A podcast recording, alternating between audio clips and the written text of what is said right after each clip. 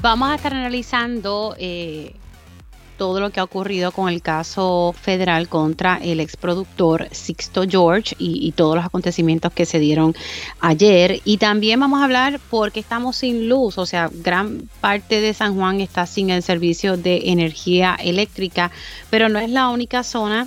Eh, que se está viendo afectada sin el servicio. Así que ya mismito tocamos ese tema y las expresiones de la comisionada residente Jennifer González en un evento político partidista este fin de semana y que corrieron las redes sociales ha llevado a la Cámara a iniciar una investigación. Así que ya mismo hablamos sobre eso y hablamos con la alcaldesa de Canóbonas sobre este conflicto entre vecinos eh, y que pues hay un caso civil como uno criminal.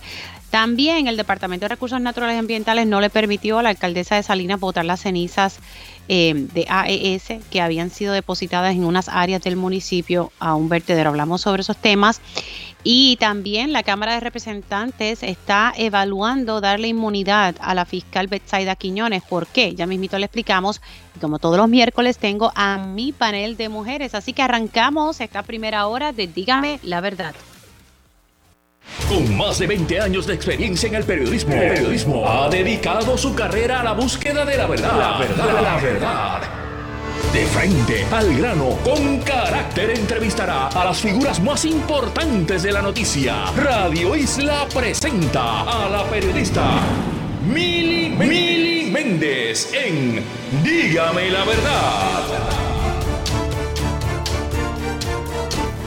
Muy buenos días Puerto Rico, bienvenidos a otra edición de Dígame la Verdad por Radio Isla 1320. Bueno, no sé si usted es una de, esas personas que está sin el servicio de energía eléctrica, pero en la zona de Atorrey, por donde está el Tribunal Federal eh, y otras. Eh, no hay no hay luz, no hay servicio de energía eléctrica. Estuve solicitando una entrevista con personal de Luma Energy para ver si nos podían explicar qué estaba pasando, de qué se trata esta avería, si estamos hablando de un apagón, nada, para buscar orientar a la ciudadanía, porque los, ¿verdad? ya están desalojando la Escuela Libre de Música aquí cerquita de los estudios de Radio Isla 1320, pues porque no hay servicio de energía eléctrica. Las declaraciones de Luma eh, sostienen que las brigadas de Luma están respondiendo a una interrupción de servicio que está afectando a 3.500 clientes en San Juan. Nuestro personal está trabajando para restablecer el servicio lo más rápido y seguro posible. Estas son las expresiones formales que me han mandado por parte de la oficina de prensa de Luma Energy. Nosotros tenemos información aquí y dice 9 y 51. Ok, de la información que me está llegando sobre cuántas personas están sin el servicio de energía eléctrica, y tengo un documento, el cual ¿verdad? no puedo publicar, pero tengo un documento aquí que me señala, y es de hoy a las 9.54 de la mañana, o sea, como dicen por ahí, acabo de sacar del horno. Hay 19.583 clientes sin el servicio de energía eléctrica. Y esto incluye, vamos a la división de Arecibo, la región de Arecibo tiene 5.165 clientes sin el servicio de energía eléctrica. Bayamón, 1.272 sin el servicio de energía eléctrica. Creo que la sea es Cambalache. 2.000 clientes sin el servicio de energía eléctrica. Mayagüez 2.509. Caguas tiene 3.433 clientes sin el servicio de energía eléctrica. Ponce 780 y San Juan 4.329. Arecibo, interesantemente, la región de Arecibo es el más que, el más que tiene. Todo eso suma 19.583 clientes de Luma que están sin el servicio energía eléctrica. Eh, se me ofreció una reacción sobre San Juan, pero pues algo, hay varias averías, así que la región de Carolina, la región de Carolina, no, 2000, sí, 2000, sobre 2.000 clientes sin el servicio de En total, ¿verdad? Sumando todas estas regiones, son casi 20 mil clientes sin el servicio de energía eléctrica. Bueno, ya mismito vamos a ver si podemos eh, conectar eh, con un abogado que litiga en la federal para analizar lo que está pasando en el juicio federal contra eh, Sixto George. Ok, vamos a ver. Aquí me están escribiendo y, lo voy a decir, como estoy hablando del tema de Luma, antes de pasar a otro tema, me están escribiendo de la oficina de prensa de Luma Energy. Eh, ok, me están diciendo aquí, ese número que mencionas incluye mantenimiento preventivo y otras gestiones que requieren interrupciones de servicio planificadas.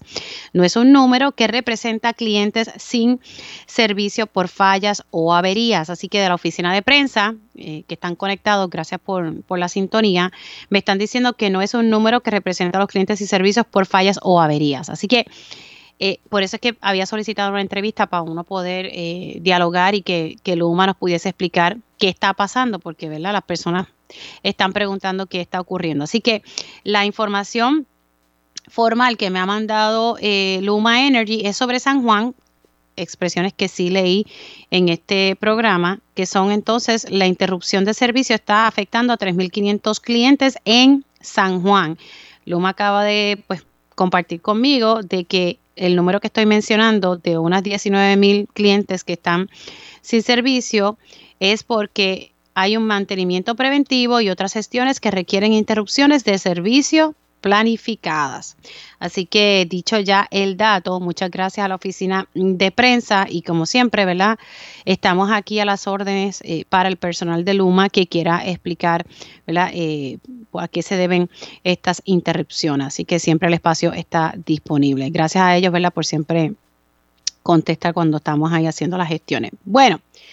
Vamos con lo de Sixto George. Ayer fue, eh, ir aquí me, me, deja saber si, si el licenciado eh, aparece. Bueno, tenía previsto hablar eh, con un abogado que litiga en la federal y, y, lo entrevisté precisamente la semana, sí, esta misma semana creo que fue que lo entrevisté, para hablar un poco sobre lo que pasó ayer, porque no esperábamos que la defensa, el, el licenciado Castro Lang, dijera, ¿sabes qué? No voy a, no voy a, no voy a presentar evidencia, hasta aquí llegué yo. Y nos sorprende porque en todo momento, ¿verdad? Lo que hemos estado siguiendo este caso y los compañeros que están allí en el tribunal, y cuando Sixto George estuvo hablando, antes de que el juez Pesosa le dijera, ahora sí que no vas a poder hablar, se había abierto la posibilidad de que Sixto George se iba a sentar a declarar. Así que eso, eso no pasó y la razón por la cual el licenciado determinó que no iba a presentar evidencia es porque el juez federal no dio paso a una moción que presentó el abogado Castro Lang para que Se, absolviera su cliente porque no se había presentado evidencia suficiente de que, de que en efecto se cumplió el cargo de extorsión. ¿Verdad? Y, por consiguiente, si no se si no se pudo probar según el abogado, ¿verdad? Lang, si no se pudo mostrar la extorsión, pues tampoco va el cargo de destrucción de evidencia. Así que el juez Besosa eh, le dijo, nope, eh, no al lugar. Y sorpresivamente, pues la, la defensa de Sixto George no decidió no presentar más evidencia. Importante aquí, vamos a ver, eh, de los compañeros que están cubriendo, y estoy mirando aquí, eh, el abogado Castro Lang aparentemente está sin voz, de acuerdo ¿verdad? a Yelmaris Rivera, estoy leyendo un tuit de la colega. Dice, ayer en la tarde desarrollé una laringitis que yo no puedo hablar. No estoy en condiciones para dar una argumentación final, explica. Hoy en la mañana las partes discuten las instrucciones que darán al jurado en puerta cerrada. Así que se supone que después de eso, pues cada la defensa y la fiscalía pues hacen su argumentación final. Pero bueno, hay que ver qué, ocurre si, si Castrolán no, no está en condiciones para, para poder hablar. Bueno, vamos a poner, porque el licenciado Anthony Maceira, quien fue el principal testigo de la Fiscalía Federal, nunca se sentó a Raúl y Maldonado, a pesar de que se había dicho y, su abogada en un medio había dicho que posiblemente lo estarían sentando.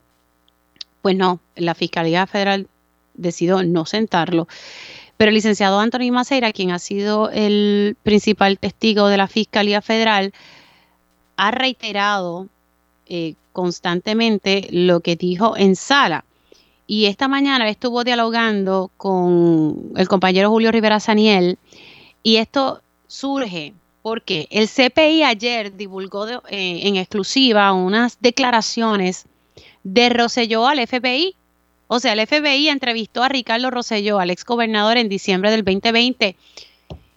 Y el ex gobernador dijo en esa entrevista a los federales, que es lo que llama la atención aquí, que no, que, no, no, sabía de la extorsión. Y lo que ha dicho Maceira es que sí, que el ex gobernador lo sabía. Y también en Facebook, el gobernador, luego de diciembre del 2020, a raíz de una información que salió en un programa de televisión, el gobernador escribió el megatexto en Facebook y hace referencia a que no nos dejamos extorsionar. Y uno dice aquí, ¿y quién está diciendo aquí la verdad? Pero espérate, le dijo a los federales que no, que él no sabía de la extorsión. Maceira dice que sí. Así que, obviamente, esto no es información que se puede tomar en consideración por el jurado. El jurado tiene que evaluar exactamente lo que se presentó en sala. Pero son cosas interesantes que están saliendo a la luz pública. Quiero repetir el audio de Maceira eh, de esta mañana en entrevista en Pegaos en la mañana? Pues, pues, mira, Julio, eh, yo no sé lo que haya dicho o no haya dicho el, el gobernador Rosselló. Yo me no, por eso le pregunto de lo que usted dijo, ¿verdad? Si usted, lo, Yo me en lo, que, en lo que yo dije. Eh, sí, o sea, el gobernador, yo lo alenté, eh, lo conversé con él, él sabía inclusive de, cuando yo iba a ir donde el pesquera, según dije allí, y, y según he admitido en el tribunal, no recuerdo si tú estabas ese día, entiendo que sí, que, ¿verdad? Inclusive eh, tuvimos una conversación los tres, el Pesquera, el, el gobernador y yo, y en todo momento el gobernador me decía que sí, que, diera, que, tirara para adelante, que tenían que ir a las autoridades, eh, así que yo me reafirmo en lo que yo he dicho, eh, Julio. Bueno, él se reafirma, ha sido consistente, yo lo tuve también en en el programa día a día estuve dialogando y, se, se, mantuvo consistente con eso. Ahora, lo que pasa es que lo nuevo aquí es que el CPI divulga esta información de que Rosselló sí fue entrevistado por los federales en diciembre del 2020 y dijo otra cosa. Así que bueno, el tiempo, el tiempo dirá. Bueno, y aquí vamos a comunicarnos con, con mi próximo invitado. La cosa está, ¿verdad? La, la, cuestión política está cogiendo forma y se nota que estamos en el 2023, año preelectoral. El año que viene pues son las elecciones y ya todo el mundo está analizando a qué puesto va a aspirar, hacia dónde va. Y la realidad es que no es un secreto eh, a voces, o sea, no es un secreto, perdón, que, que Jennifer González tiene, tiene interés y que coquetea a ver si corre o no corre eh, para la gobernación y si van a haber entonces primarias dentro del Partido eh, Nuevo Progresista. Vamos a escuchar lo que le dijo el secretario general del PNP apegados en la mañana en torno a ese vídeo donde aparece Jennifer González en una actividad político-partidista diciéndole a, los, a, las personas que estaban allí, miren, no se preocupen, aquí falta poco, y aquellos que han sido amenazados, tú sabes, hace referencia a amenazas, ¿verdad? De despido. Eh, así que vamos a escuchar qué, qué dijo Carmelo para entonces pasar con mi próximo invitado. Bueno, no, lo que pasa es que no ha habido ninguna presión, persecución, ni nada por el estilo. Ah, ya. tanto así que 24 horas después de las expresiones, 48 horas después, no ha habido un nombre, no ha habido una acusación, no ha habido un requerido de ir a justicia. Así que yo creo que fue unas expresiones que se dieron de, de una actividad que algunos quizás orientaron mal a la comisionada. Pero esos son embustes, entonces, lo que usted está diciendo, que la comisionada está diciendo mentira. Lo que pasa es que si tú haces una alegación como esa, eh, lo lógico es que siga eh, un acto afirmativo y que diga, pues fue fulano, fue mengano, o salga alguien del liderato que recibió una de esas llamadas para decir, a mí me llamaron. Eh, eso no ha ocurrido.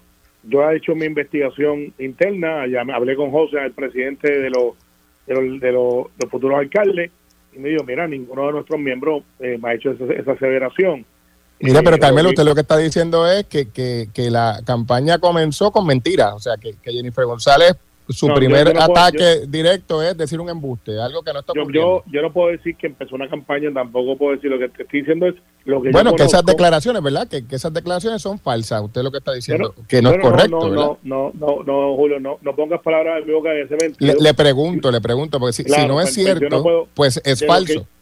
De lo que yo tengo acá no ha habido ninguna afirmación, hoy hay un directorio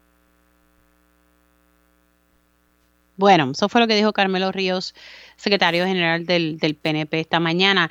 Hablamos, le damos los buenos días al representante Héctor Ferrer Santiago, eh, porque la Cámara eh, va a iniciar ¿verdad? una investigación sobre estas denuncias. Buenos días, representante, ¿cómo está? Buenos días a ti, Miri, a todos los que escuchan. Un placer estar compartiendo junto a ustedes la mañana de hoy. ¿Qué le parece esas expresiones de del secretario general del, del PNP? Bueno, lo que pasa es que ciertamente la funcionaria la segunda funcionaria más importante del país, que es la comisionada residente Jennifer González, eh, en el fin de semana hizo unas acusaciones que son muy serias, que constituyen violaciones al Código Penal, así que esa conducta está tipificada como un delito y también es un posible discrimen bajo la ley 100. Así que es el deber, eh, como funcionaria directa, de que ella eh, denunciara esos actos ante las agencias pertinentes. Lamentablemente se le hizo un pedido, se le emplazó el lunes. Al día de hoy todavía ella no se ha expresado, eh, no ha mencionado a quienes llamaron, quiénes los llamaron, en qué consistió la amenaza. Así que la Cámara de Representantes actuó y en el día de ayer se aprobó una resolución de este servidor para eh, investigar estas expresiones porque eh, esas palabras no se pueden quedar en el mero discurso. Ella tiene un deber como funcionaria electa de mencionar quiénes son las personas que están incumpliendo la ley Sí, pues la realidad es que no, no, ella no se ha expresado más nada, sí se ha expresado, ¿verdad?, sobre de que está analizando y contemplando si va a, aspirar o no a la gobernación. Ok, se aprobó esta, resolución esta resolución de investigación. ¿Qué, ¿Qué, ocurre ahora, representante? Bueno, ahora el trámite legislativo es que la Secretaría prepara el trámite procesal de enviar esa resolución a la Comisión de Anticorrupción e Integridad Pública que preside este servidor. Una vez llegue esa, eh, ese trámite procesal, yo estaré eh, formalmente citando a la comisionada residente Jennifer González a vista pública, en donde le tomaré eh, juramento y le haré las preguntas correspondientes para que le diga a la comisión cuáles son las personas que fueron amenazadas, si ella sabe quién las amenazó y en qué consiste esa amenaza, para así poder continuar con la investigación y, y, ver si en efecto ocurrieron esas amenazas, porque esas amenazas nuevamente están tipificadas en el Código Penal, es un delito amenazar a una persona, así que y puede ser un discrimen bajo la ley 100 y no podemos permitir que el gobierno de Puerto Rico eh, se esté amenazando eh, contra funcionarios públicos eh, del Estado Libre Asociado aquí, de participar en actividades políticas vaya a haber un castigo. Ahora, ¿para cuándo más o menos usted tiene previsto citarla? Bueno, eh, tan pronto llegue la, el, el trámite, vamos a estar verificando cuándo son los días de sesión eh, en el Congreso para asegurarnos que no tenga ningún conflicto ¿verdad? Con, con, su agenda de trabajo, porque, la, porque cuando está en, en vista pública, en sesión, pues no podemos eh, buscarla para que, para que pueda ir a la vista pública, así que vamos a buscar eh, posiblemente las próximas dos semanas una fecha para, para invitarla a que esté con nosotros. Pero eso eso se, se dará, o sea, ustedes no, no van a claudicar en, citarla. No, no, hoy mismo, Mili, me imagino que en la tarde de hoy, si llega el documento que hace eh, la Secretaría de la Comisión, estaremos eh, citándola para que comparezca ante nuestra comisión y bajo juramento le haremos las preguntas eh, y daremos a conocer la citación públicamente. Eh, ¿De qué comisión estamos hablando? La Comisión Anticorrupción e Integridad Pública que preside este servidor. Ok. Sí, para tener ese detalle. Así que próximamente, dentro más o menos, diríamos que en dos semanas, se va a estar haciendo la gestión posiblemente hoy mismo, pero se estaría citando para que entonces la comisionada sea más, eh, más clara en, en, esa, en esas denuncias que ella hizo en esa actividad. Las próximas dos semanas yo espero tener la comisionada residente en la vista pública y le, le tomaremos juramento para que haga las declaraciones que tiene que hacer. Es el deber de todo funcionario electo de cuando conozca de alguna conducta que esté tipificada como delito, denunciarla. Y como no acudido a la gente pertinente, pues nos toca investigar.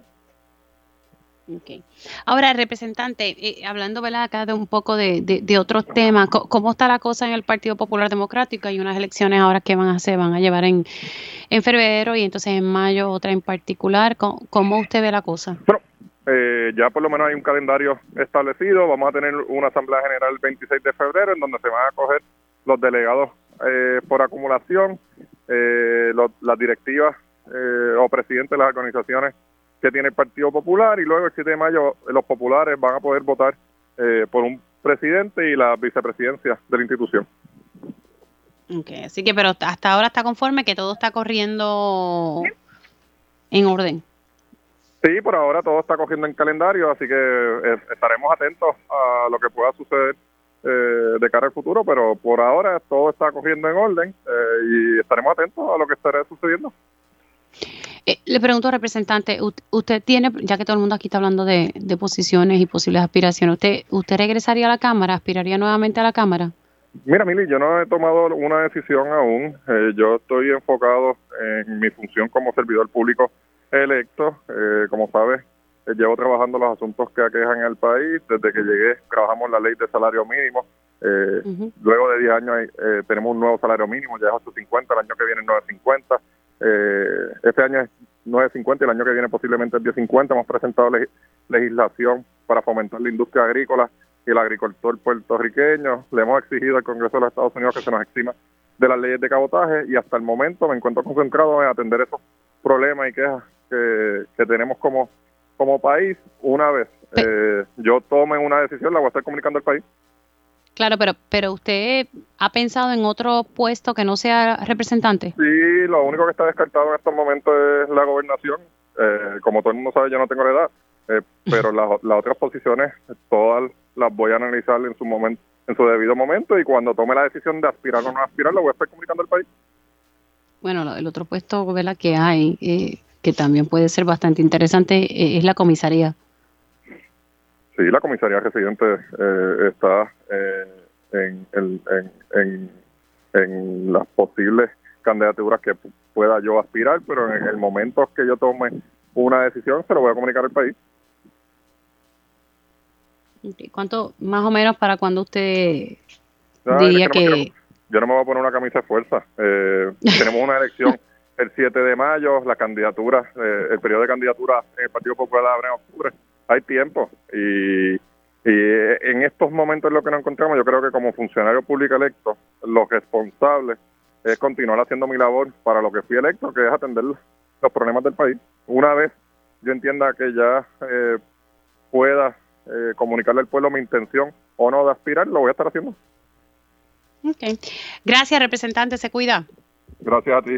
Buen día. Como no, igualmente, el representante Héctor Ferrer Santiago, el que sostiene que estaría haciendo las gestiones para citar a la comisionada residente Jennifer González ante las denuncias que ella hizo en un vídeo donde aparece diciendo que, que, que, ¿verdad? que hay empleados que han sido amenazados por, por acudir a eventos políticos, o sea, y uno lo que puede entender es pues, eventos políticos que ella esté haciendo en estos momentos. Héctor Ferrer, sobre futuras aspiraciones, pues dijo, no he tomado una decisión aún y pues la comisaría está en la en las posibles candidaturas que yo puedo aspirar, ¿verdad? Aquí tomando nota rapidito. Bueno, antes de irnos a la pausa, quiero eh, reproducir parte, ¿verdad? No, no, no toda, parte de una entrevista que le hice al representante Orlando Aponte Rosario, presidente de la Comisión de los Jurídicos él está haciendo vistas públicas, investigando las supuestas irregularidades eh, que están pasando en el Departamento de Justicia a raíz de que una fiscal, Betsaida Quiñones, denunció que bajo Wanda Vázquez y, y otra funcionaria, que ahora mismo la jefa de fiscal en aquel entonces, le frenaban sus investigaciones y todo lo que estaba haciendo para poder esclarecer el asesinato de, eh, de Kevin Fred y también de, ¿verdad? de un abogado criminalista. Así que eh, esto fue lo que me dijo el representante Orlando Aponte y me explicaba por qué está analizando darle inmunidad a la fiscal Betsaida Quiñones. Vamos a escuchar. El testimonio de Quiñones no ha terminado, no ha concluido. Eh, eh, ¿Por qué? Porque en el día de ayer no pudimos entrar en muchos hechos importantes, relevantes para la investigación, porque ella recibió una comunicación oficial de parte del secretario de Justicia donde le ordenaba o le advertía que no podía entrar a los hechos de estos dos casos, porque evidentemente son investigaciones que no han concluido, y sobre las denuncias que ella ha hecho públicamente, también hay un referido ante el FEI, y pues ella para evitar alguna clase de represalias, sanciones administrativas o civiles, pues decidió no abundar y entrar en muchos detalles. Por eso es que nosotros estamos considerando, y en el día de hoy hicimos una vista ejecutiva, para auscultar la posibilidad de darle una inmunidad que eh, evite que ella pueda sufrir alguna represalia, no tanto penal, porque sabemos que ella no Claro, a eso quiero ir, porque las personas cuando usted dice, bueno, le vamos a dar inmunidad, las personas pueden pensar, Dios mío, pero ¿y qué hizo la fiscal? O sea, ¿por qué ustedes están considerando esa inmunidad? ¿Con qué propósito?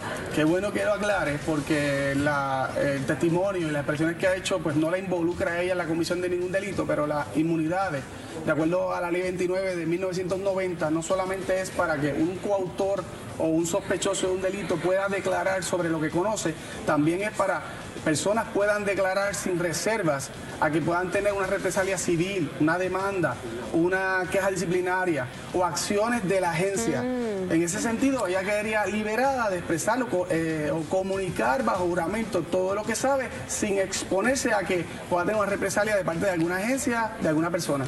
Ahora, ¿cuándo ustedes van a terminar si le van a dar esa inmunidad a la fiscal Betsaida Quiñones? La determinación que hubo en, esta reunión inicial es que queríamos citarla a ella para que todos los miembros puedan ver qué tipo de oferta de prueba va a hacer y finalmente determinar. Yo creo que esto tiene que hacerse lo antes posible. Voy a hacer la gestión a ver si en la misma tarde de hoy logramos conseguirla, de conseguirla y ella explicar ¿verdad? lo que ella sabe y hacer. Pero esto es a puerta cerrada, esto no va a ser público. Correcto, se haría mediante una vista ejecutiva que es a puerta cerrada solamente con los miembros de la comisión de forma confidencial y de entenderse que su testimonio es crucial, ¿verdad? Y que es fundamental darle esas protecciones a estos testigos, que no es nada más y nada menos que una fiscal activa en el Departamento de Justicia de, denunciando irregularidades. Por supuesto que si hay que protegerla para que pueda hablar sin ninguna reserva, lo estaremos haciendo. dijo el representante Orlando Aponte, presidente de la Comisión de los Jurídicos. Nos vamos a una pausa y al regreso hablamos con la alcaldesa de Canóvanas. Y ya estamos de regreso aquí en Dígame la Verdad por Radio Isla 1320. Vamos a, pasar a hablar un poco sobre el caso eh, que está pasando en el municipio de Canóvanas, un conflicto entre, entre vecinos. Siempre me gusta destacar que aquí hay dos casos. Está el caso civil eh, que es el más que se ha pospuesto eh, y, que busca resolver estas diferencias que hay entre los vecinos, porque la, vecina, doña Carmen García, pone el radio a tofuete y hace comentarios racistas. Y esa evidencia pues la he estado presentando en mi, en, en mi segmento en día a día y también aquí eh, he compartido los mismos y en mis redes sociales, al igual que le hemos solicitado entrevista al licenciado Michael Corona. Aunque él diga en las redes que no, sí, se le ha solicitado entrevista y los espacios están aquí disponibles. Hay un caso también de índole criminal que el Departamento de Justicia y el fiscal sí está llevando el caso y eso arranca de nuevo, eso está en etapa de juicio, arranca el primero de marzo y ese caso criminal está relacionado a que el hijo de doña Carmen, el doctor Spinet, supuestamente amenazó a Chanely Cortés. Y ante esa amenaza, pues se está llevando a cabo en estos momentos una etapa de juicio. Está en etapa de juicio, me dijo el fiscal precisamente ayer en día a día. Ahora, en el caso eh, civil, se había emitido una orden provisional que se supone que doña Carmen apague el radio.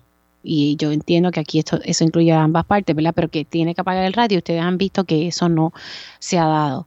Y pues uno se pregunta, Dios mío, ¿qué, ¿qué pasa ahora? ¿Qué podemos hacer? Al final del día lo que queremos es que los vecinos vivan en paz y que no ocurra una tragedia. Tengo en línea telefónica a la alcaldesa de Canóvanas, Lorna Soto. Saludos, buen día. ¿Cómo está, alcaldesa? Sí, buenos días a ti, Mili, buenos días al pueblo de Puerto Rico. Alcaldesa, ¿qué, gestiones ha hecho la Policía Municipal? Eh, ¿qué, se ha hecho en torno a este caso? Y, y habló en particular del caso civil.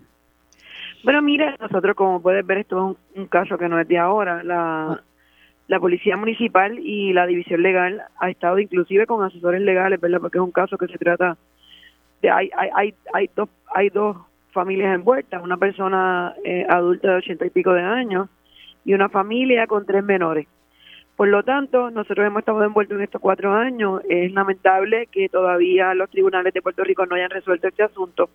El municipio, ¿verdad? La jurisdicción y, y la y la imposición de multas y, y, las visitas que se han hecho anteriormente, porque ahora no nos recibe nadie, que es el problema que tenemos, pues no ha causado ningún efecto. Eh, inclusive nosotros eh, llegamos a los tribunales, el tribunal también es quien va a decidir todo este asunto.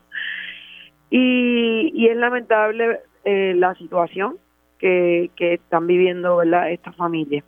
Nosotros estamos trabajando otros asuntos, eventualmente pues tratando de buscar la paz, que es lo que queremos de ambas familias y que esto no termine en una tragedia, que es lo que yo estoy este eh, tratando de evitar que y hacer un llamado a los tribunales, ¿verdad? Que que resuelvan este asunto porque el problema es que esto puede terminar en una tragedia de, ambas familias y el problema pues se acabe de otra manera y es lo que no queremos.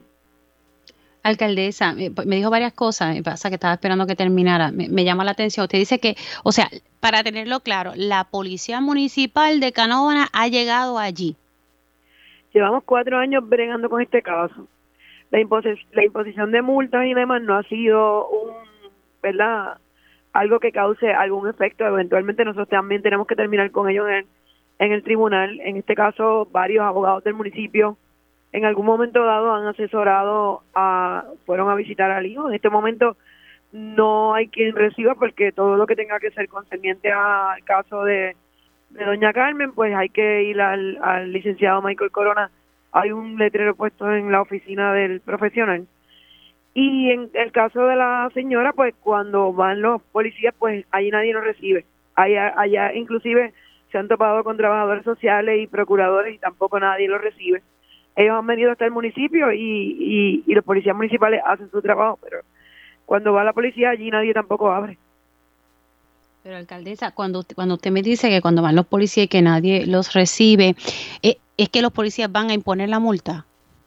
Por supuesto, porque ya han agotado todos los recursos, porque nosotros somos pacíficos y, se, y, también consideramos que un, adulto, ¿verdad?, mayor, nosotros pues también tratamos de orientarlo, pero en este caso nosotros no tenemos ningún contacto ni, ni la persona cuando la policía está allí, ellos están en la casa, o sea, nadie abre y, y, y nos hemos topado con más trabajadores sociales y procuradores de personas adultas que han estado viniendo al municipio a preguntar porque nadie les abre. O sea, que... y, cuando ustedes van, ¿verdad? Porque ella tiene a cada rato el, el, radio, en ocasiones lo, lo, apaga, pero en estos días ya lo ha tenido a Tojenden y ella está allí. ¿Cómo? ¿Que, ella no sale? Cuando los policías van, no, no, no sale nadie, absolutamente nadie.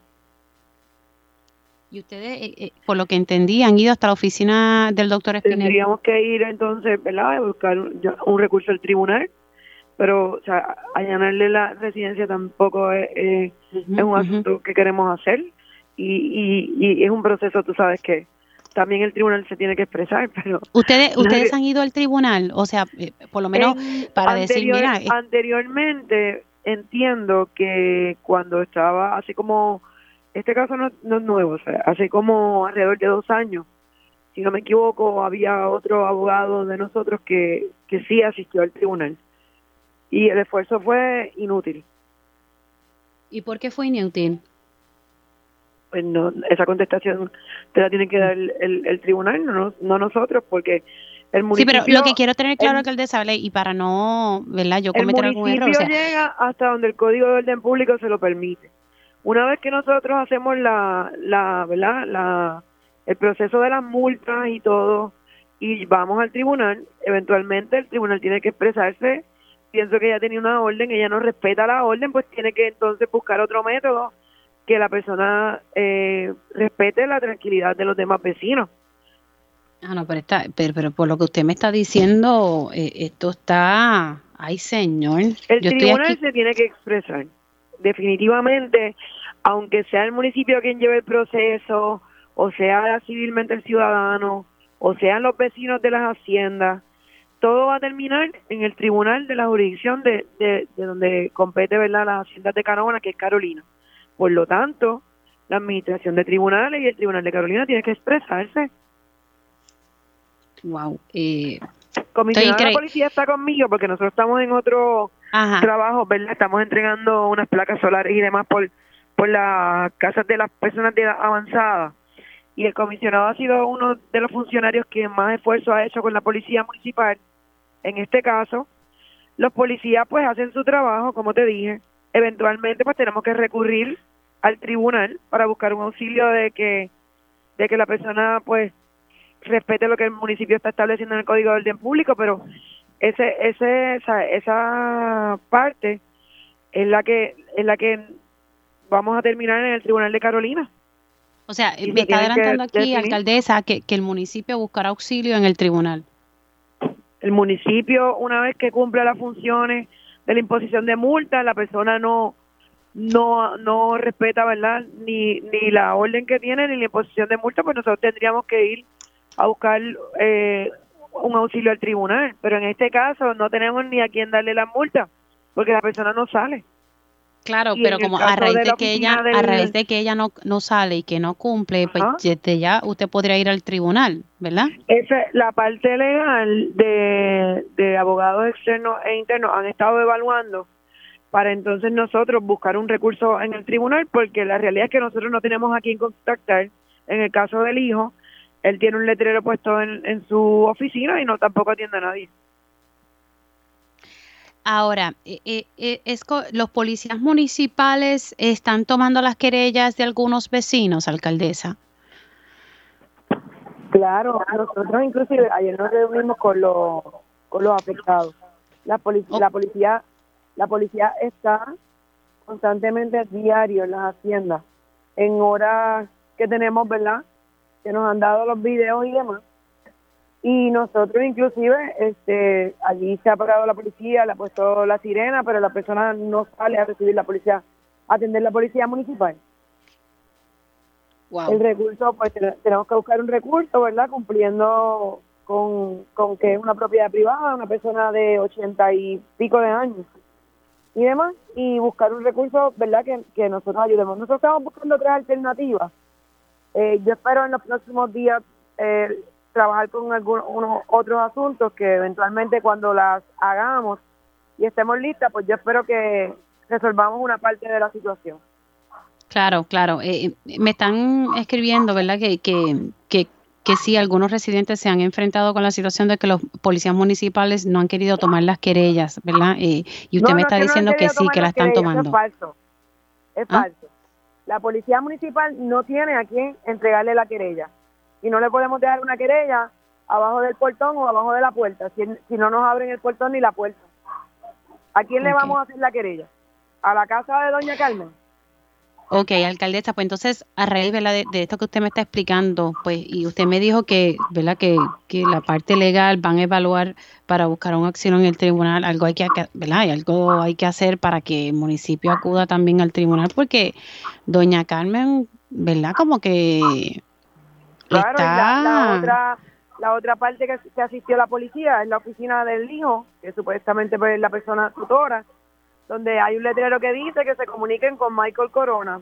porque el municipio se, se, tiene que comunicar con Michael Corona? ¿Él es el tutor de doña Carmen? Mm, así que ustedes sí han hecho el esfuerzo de ir a la oficina y, el letrerito allí en la oficina dice que, que vayan a, dialogar con el, uno de los abogados. Lo que dice el letrero, que cualquier situación con, con ese caso, pues que se comuniquen con el licenciado. Pues él, eh, él es el tutor, sería una buena pregunta si él es el tutor de doña Carmen, para que el comisionado de la policía y los abogados del municipio se reúnan entonces con él. Ahora, alcaldesa, ustedes han podido eh, eh, dialogar con el licenciado Corona, el municipio, ¿verdad? Ante esta situación que usted me está narrando, de que tú sabes que no le pueden dejar la querella, de que ella no le abre la puerta para emitir las multas. Él está llevando un caso como representante legal de ellos. Ahora mi pregunta es, y él es el tutor de, la, de doña Carmen. Mm. Eso lo tenemos que evaluar a nivel legal porque no sabemos si él es el tutor en este momento de ella o si le delegaron la responsabilidad de ella al abogado. Bueno. Ay, señor. Así que En, el caso, el municipio está tomando otras acciones, oh, dejando verla a un lado contactar a, la, a doña Carmen, al hijo o al señor Corona. Y eventualmente, cuando nosotros tengamos todo listo, pues okay. podríamos entonces eh, pero, hablar de, pero sí, pero sí, pero sí el municipio, y con esto la dejo porque sé que está en una actividad y le agradezco que haya hecho un espacio para atendernos. O sea, sí el municipio está evaluando, ¿verdad?, buscar un auxilio en el tribunal. Podría ser una una una de las una de las acciones. Podría ser.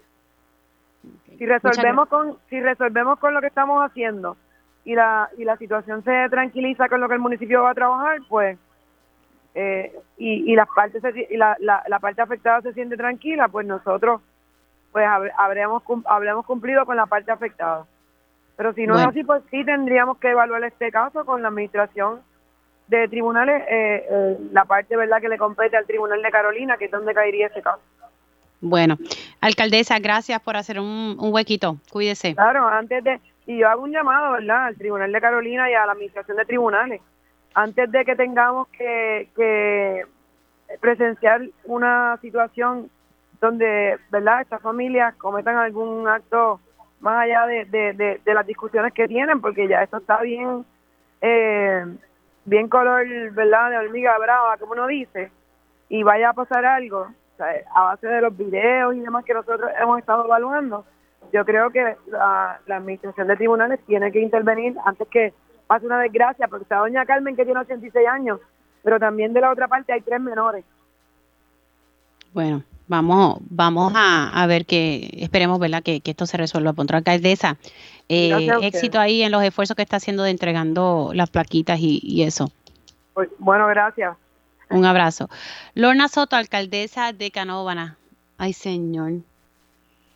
Qué fuerte. Es que se han hecho todos los esfuerzos y, doña Carmen no, no sale, imagínate. Y, el hijo de ella, que, que, es doctor, pues nada, tiene un letrero que dice pues que, que vayan donde el licenciado Corona. Tengo que hacer una pausa y al regreso eh, continuamos con, con más información. Y ya estamos de regreso aquí en Dígame la Verdad por Radio Isla 1320. Les saluda Mili Méndez. Gracias por conectar. Eh, ya me invito, ¿verdad? Vamos a ver si, si podemos retomar el, tema sobre el juicio eh, federal que ya está en una etapa final. Eh, y estamos hablando del juicio federal contra el ex productor Sixto George. Así que ya me invito, ¿verdad? Al regreso a la pausa hablaremos sobre esto. Pero hay otro tema que quiero, ¿verdad? Que quiero tocar y que estuvo reseñado hoy en los medios y es que el Departamento de Recursos Naturales le denegó a la alcaldesa de Salinas eh, extraer cenizas de carbón y depositarlas en el vertedero. Recordemos que por muchos años las cenizas estuvieron enterrando, para explicarlo de manera sencilla, en distintas partes de, Puerto Rico, no solamente en Salinas, en distintas partes. Y, al parecer la, alcaldesa hace como un año atrás había solicitado eh, como una dispensa para eh, remover las cenizas de carbón mezcladas con otros materiales eh, y, y, poder depositarlas en un vertedero. La realidad es que eso no se puede hacer porque hay un reglamento que bastante tiempo tomó para que lo aprobaran, pero existe que esas cenizas hay que depositarlas fuera de Puerto Rico. Tengo al líder comunitario de Salina, eh, Víctor Alvarado, en línea para hablar sobre este tema. Víctor, ¿cómo estás? Buenos días. Estamos muy bien, Mili, gracias y gracias a ti siempre por la oportunidad que nos brinda en tu programa. Bueno, eh, recursos naturales, y recuerdo tú haber hecho esta denuncia y lo hemos hablado bastante en el pasado, pero ya recursos naturales le dijo, mm, mm, no, no puedes, eh, no puedes hacer eso. ¿Qué te parece? Bueno, por un lado el tiempo nos dio la razón. Nosotros veníamos desde el año pasado, desde hace meses, ¿verdad? Eh, advirtiendo de que esa dispensa que había pedido la alcaldesa de Salinas, Carilín Bonilla, para remover las cenizas que están en las calles de la, comunidad de Rancho Guayama, aquí en Salinas, y poder depositarla en un vertedero, porque esa dispensa no procedía. Hay una pregunta que, ¿verdad? que, que yo creo que la secretaria de Recursos Naturales, Anaí Rodríguez Vega, debe contestar, y es porque ellos tardaron más de un año en tomar una determinación que pudieron haberla hecho en cinco minutos. O sea, ellos con tomar la carta que la alcaldesa le envió, que, ¿verdad? que era la dispensa que estaba solicitando y ver lo que decía el reglamento, pudieron haber desde el año pasado haberle dicho lo que están diciendo ahora se lo pudieron haber dicho hace más de un año. Eso, es una pregunta que yo creo que es importante. Por otro lado, eh, hace dos semanas, ¿verdad? Cuando la comunidad de Rancho Guayama y de Peñuela hicieron una protesta frente a la alcaldía de Salinas por este asunto, ¿verdad? De que la alcaldesa había dicho que, que quería llevar la ceniza a Peñuelas, a Ponce o Macao, a esos vertederos. Hubo una reunión con ella y la alcaldesa insistió en que el Departamento de Recursos Naturales estaba desarrollando un protocolo con el cual ella estaba colaborando, un protocolo fuera de la dispensa para supuestamente manejar este asunto de estas cenizas que la alcaldesa inicialmente aceptaba, ¿verdad? Claramente que eran cenizas, después estaba diciendo que era una mezcla de materiales, lo último que la ha estado llamando escombros, un poco de confusión que, la alcaldesa ha estado promoviendo. Y, y, yo creo que hay una pregunta que también tiene que contestar la secretaria de Recursos Naturales, es si a pesar de que en la dispensa ya ellos determinaron eh, de que no procede esa dispensa solicitada, si es que ellos están haciendo un protocolo fuera de la dispensa que le permitiría finalmente a la alcaldesa poder mover ese material y, llevarlo a los vertederos que ella ya ha dicho que lo hace. Así que todavía queda verdad ese asunto porque Recursos Naturales no ha sido muy claro en, en todo este manejo de, especialmente en el caso de la ceniza allí en Rancho Guayama y mucho menos nosotros no hemos escuchado a la secretaria decir nada sobre el asunto de la planta de carbón y los otros dos millones de toneladas de cenizas tóxicas que hay regadas en Puerto Rico. Sí, a lo y, y, y para ¿verdad? poner un poco en contexto a, a, la radio audiencia, o sea, son cenizas que se a través de los años ¿verdad? se han venido depositando de lo que he ido aprendiendo de este tema. Sí, en el caso de Rancho Guayama, por ejemplo, allí se depositaron cenizas desde el 2006, desde 2006 hay dos millones de toneladas de ceniza que se han venido eh, ¿verdad? enterrando y utilizando en 14 municipios en Puerto Rico. Eh, y eso es algo bien preocupante porque hay mucha gente que está viviendo sobre cenizas tóxicas y no lo sabe, eh, porque aquí tampoco ni la AES, ni Recursos Naturales, ni el gobierno ha, ha hecho un listado de a dónde fueron a parar esas cenizas y eso es altamente preocupante. Nosotros la semana que viene, a, petición de las comunidades, ¿verdad? El día que se hizo la protesta aquí, en la reunión de la, de la comunidad, eh, solicitamos una reunión que va a ser el miércoles de la semana que viene con el COR3, con FEMA, con el Departamento de Recursos Naturales y con EPA y el municipio y obviamente la organización de ASPA de la comunidad Rancho Guayama yo también voy a estar presente, eh, y, y ya ante la terminación de recursos naturales de que no se pueda dar dispensa, aquí lo que procede es que eh, FEMA eh, permita que se puedan utilizar fondos que quizás inicialmente se y esto, y esto es una información que dio la alcaldesa nueva para nosotros de que de los de los 8 millones que se había dado inicialmente para arreglar las carreteras de Ancho Guayama hay un sobrante de 2.5 millones y ella nos dice que precisamente esos son los 2.5 millones que ella quiere que Coltrés le permita utilizar para sacar la ceniza.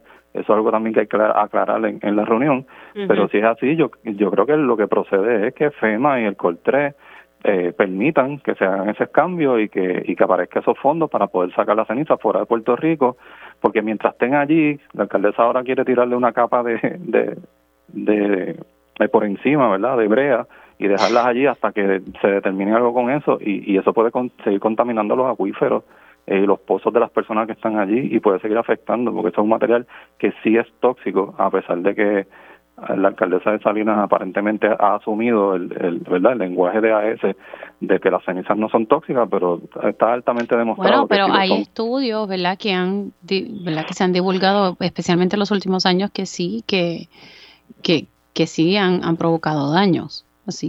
En Estados, en Estados Unidos hubo un caso de trabajadores que de en Kingston, Tennessee, donde de 900 trabajadores sobre 200, eh, casi 300 trabajadores llevaron un caso en contra de la empresa que los contrató para sacar ceniza de, de un derrame que hubo allá.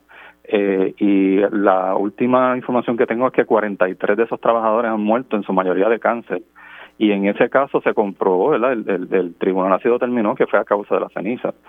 Y sin hablar de que ya se determinó que, por ejemplo, la planta de carbón de Guayama contaminó el acuífero del área con tóxico de la ceniza. O sea, aquí, pues, lamentablemente la EPA eh, ahí tiene una clasificación errónea de esta ceniza, porque dicen que es un desperdicio sólido no peligroso, pero sabemos que eso es porque hay una presión económica de, la, de, la, de, estas empresas mm. privadas en Estados Unidos. Eh, pero hay estudios y científicos que ya han validado y han convalidado de que estas cenizas sí son tóxicas y por eso es que queremos que se remuevan de las calles de Rancho Guayama y que sean exportadas. y, mi, planteamiento siempre ha sido que tiene que ser a un vertedero de material tóxico, ¿verdad? No puede ser a cualquier vertedero. Eh, pero hay que sacarla fuera de Puerto Rico porque eso es lo que establece la ley y la dispensa de la alcaldesa no procede. Bueno, gracias eh, y seguimos hablando del tema. Cuídate mucho. Gracias Cómo no, Víctor Alvarado, eh, líder comunitario eh, en Salinas, hablando un poco de varias cosas relacionadas a, a las Salinas, a, mira, a, mí, a las cenizas.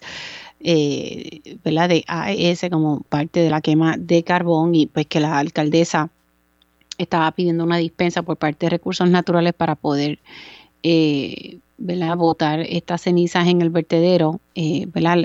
Las cenizas que estaban mezcladas con otro material, ¿verdad? Dejar eso eh, claro. Bueno, hacemos una pausa y regreso con mi panel de mujeres. Y ya estamos de regreso aquí en Dígame la Verdad por Radio Isla 1320, oficialmente comenzando la segunda hora de este espacio. Y hoy pues, se supone que se le estén dando las instrucciones al jurado sobre eh, qué va a pasar aquí, ¿verdad? De eso, que analicen eh, lo que se vio en sala como parte de este juicio eh, federal que se sigue contra Sixto George. Ayer, pues de manera sorpresiva, la defensa dijo, ¿sabes qué? Yo no voy a presentar más evidencia luego de que el juez Besosa le dijera, ¿sabes qué? Yo no, no al lugar a esta solicitud para que se desestimara eh, los cargos porque la defensa entiende que no se había aprobado el delito de extorsión y por consiguiente también el de destrucción eh, de evidencia. Entonces hoy también eh, sale a relucir mm, que en, en, el proceso que se inició temprano, el abogado de Sixto George, el licenciado Castro Lang, pues expresó que se pudiese dar este proceso de las, de las instrucciones al jurado, eh, pero que el licenciado Castrolán al parecer desarrolló laringitis y no se siente bien, o sea, no tiene voz Así eso lo que está pasando y lo que he visto hasta ahora. Tengo en línea telefónica al licenciado Peter Díaz, abogado criminalista y pues que tiene mucha experiencia en, la federal para que me hable de verdad, porque han pasado tantas cosas en un abrir y cerrar de ojos con este caso. Eh, buenos días, licenciado, ¿cómo está? Buenos días, Mili eh, y Radio Escucha, ¿cómo están? ¿Todo bien? Todo, todo bien, todo bien. Bueno, aquí que están pasando 20 cosas y yo digo, madre mía, ayer nos sorprendió eh, el hecho de que la defensa dijo, ¿sabes qué? Yo no voy a presentar más evidencia si me acaban de decir que no, eh, que no, no va esta solicitud que yo hice para que desestimaran, ¿verdad? las acusaciones en, contra de Sixto George. Lo trato de explicar de esa forma porque sé que estos términos legales, ¿verdad? Pueden confundir a, a las personas, pero me, me sorprendió, ¿verdad? Que el abogado dijo, ¿sabes qué? Yo no voy a seguir presentando más evidencia. ¿Cómo usted lo ve? Pues eh, en todo caso criminal, normalmente al terminar la prueba de fiscalía, eh, la, la defensa presenta una moción de absolución perentoria, que básicamente eh, diciéndole al juez, mire juez, este, no, este caso no lo tiene que decidir el jurado, decídalo usted, porque usted no ha tenido ante sí todos los elementos del delito eh, no tiene prueba alguna de, de, los elementos del delito que necesita probar más allá de duda razonable el gobierno o la fiscalía en este caso. En muy raras ocasiones, yo, yo creo que si se ha dado dos o tres veces en los últimos diez años que el juez federal te dé a lugar una regla 29, o sea, básicamente eso nunca, nunca pasa. Okay. El o eso no es típico. Eh, el juez Domínguez, por ejemplo, ya se retiró y, ha dado una, que yo recuerde, y Besosa no creo que haya dado ninguna. Este, así que eh, no es algo que se esperaba que le desestimaran el caso antes de ir al jurado para decidir. El, el, el caso, en el caso la, la, defensa no tiene que presentar evidencia. Eh, la defensa puede simplemente eh, descansar en los contrainterrogatorios que hizo a los testigos y descansar en sus argumentaciones finales.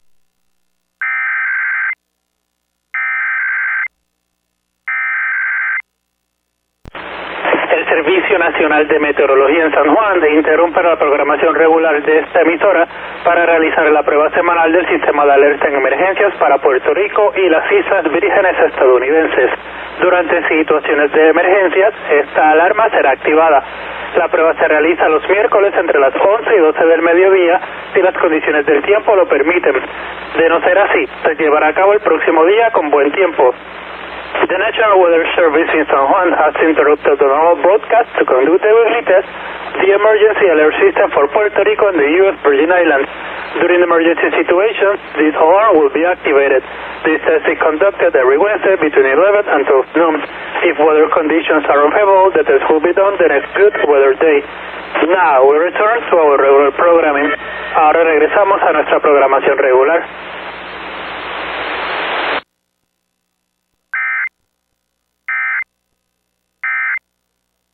Pero yo creo que le deben dar la oportunidad porque sería muy triste que él no pueda expresar eh, expresarse y defender a su cliente adecuadamente o sea eso eso sería un abuso de discreción de parte del juez así que yo lo que adelanto es que el juez le va a dar la oportunidad de que se mejore y y va a tener que mover mover la fecha de las argumentaciones para uno o dos días en lo que Castrolán se mejora. Sí, y aquí buscando también, ¿verdad? Notas eh, recientes, la más reciente de primera hora, de las 10 y 18, básicamente es lo mismo que, que Castrolán está eh, pidiendo, por favor, que, que por lo menos se pueda dar la oportunidad de él hacer la argumentación en otro momento, porque sostiene que, que tiene laringitis, que no le permite dar las argumentaciones. Así que estamos, estamos pendientes entonces a que pueda eh, determinar, ¿verdad? Aquí el, el juez Pesosa y pensaría yo, ¿verdad? Que, que que va a ser justo en esto y darle un, ¿verdad? un break, como decimos ahí al abogado, porque imagínate, sin voz no se pueden Sí, hacer no argumentaciones. No, te- no tenemos duda, no tenemos duda de que, de que el juez dentro de su discreción no tiene, no va a tener otra otra opción que darle la oportunidad porque las argumentaciones finales del abogado de defensa son esenciales en un proceso criminal.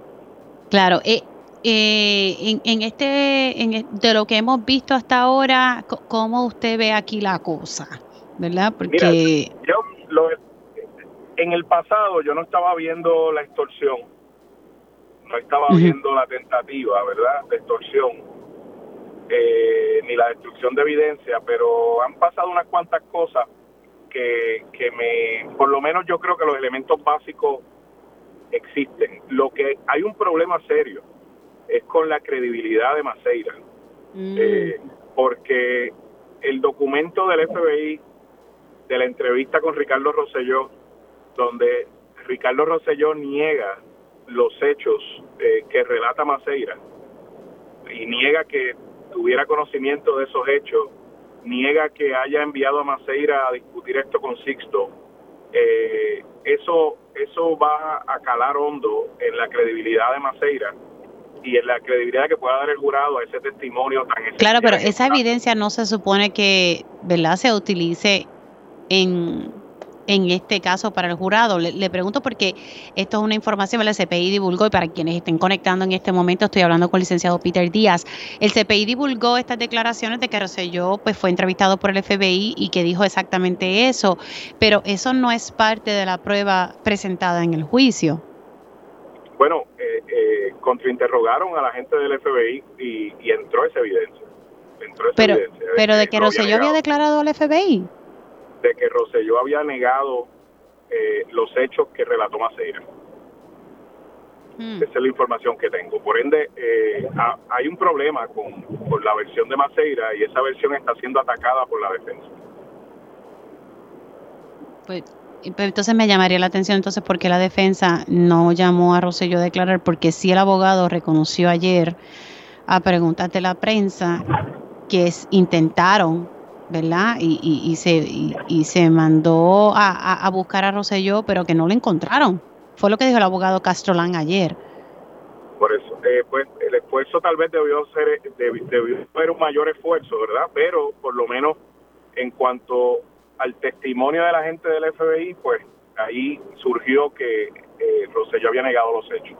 Pero eso es un hecho de credibilidad, porque qué raro que si Maceira está diciendo que Rosselló lo envió a hacer unas cosas y lo envió a hablar sobre unos asuntos, y que después fue extorsionado y que y que y que él fue y habló con su jefe que era Rosselló eh, qué raro que entonces Rosselló lo haya negado. Yo si hubiera estado en este caso habría citado a Rosselló a través del tribunal definitivamente. Voy a verificar ese detalle verdad si si lo que de que Rosselló lo que dijo al FBI, si en efecto, ¿verdad? Porque lo voy a verificar porque yo no estoy allí en el tribunal cubriendo el, día a día y uno depende, ¿verdad? de lo que... Yo, tampoco, te estoy hablando por información que tengo de personas que estuvieron allí, pero pero definitivamente tampoco estuve, así que si si, si verificas esa información sería importante. claro, entonces si en efecto, vamos a decir que ese detalle de que Rosselló le dijo al FBI que él no sabía nada en el, en el 2020, eh, si en efecto eso no formó parte, aquí estamos ya haciendo ¿verdad? Una, una teoría, se supone que el jurado no, no mire eso. Bueno, eh, si eso, si esa evidencia surgió de lo que llamamos un informe de investigación, eh, que el FBI prepara cada vez que entrevista, cada vez que el FBI entrevista a alguien en una investigación, llena lo que se llama un ROI, un Report of Investigation, y ese ROI se le entrega a la defensa. Eh, y la defensa, eh, al contrainterrogar al agente investigador, usa estos ROIs o los reportes de investigación y le hace preguntas al respecto. Por eso a mí me hace lógica que, que sí, que si me dicen que en el contrainterrogatorio de la gente del FBI surgió que Rosselló había negado los hechos que relató Maceira, me hace lógica porque ese ROI eh, o reporte de investigación eh, se le tuvo que haber entregado al licenciado Castrolán.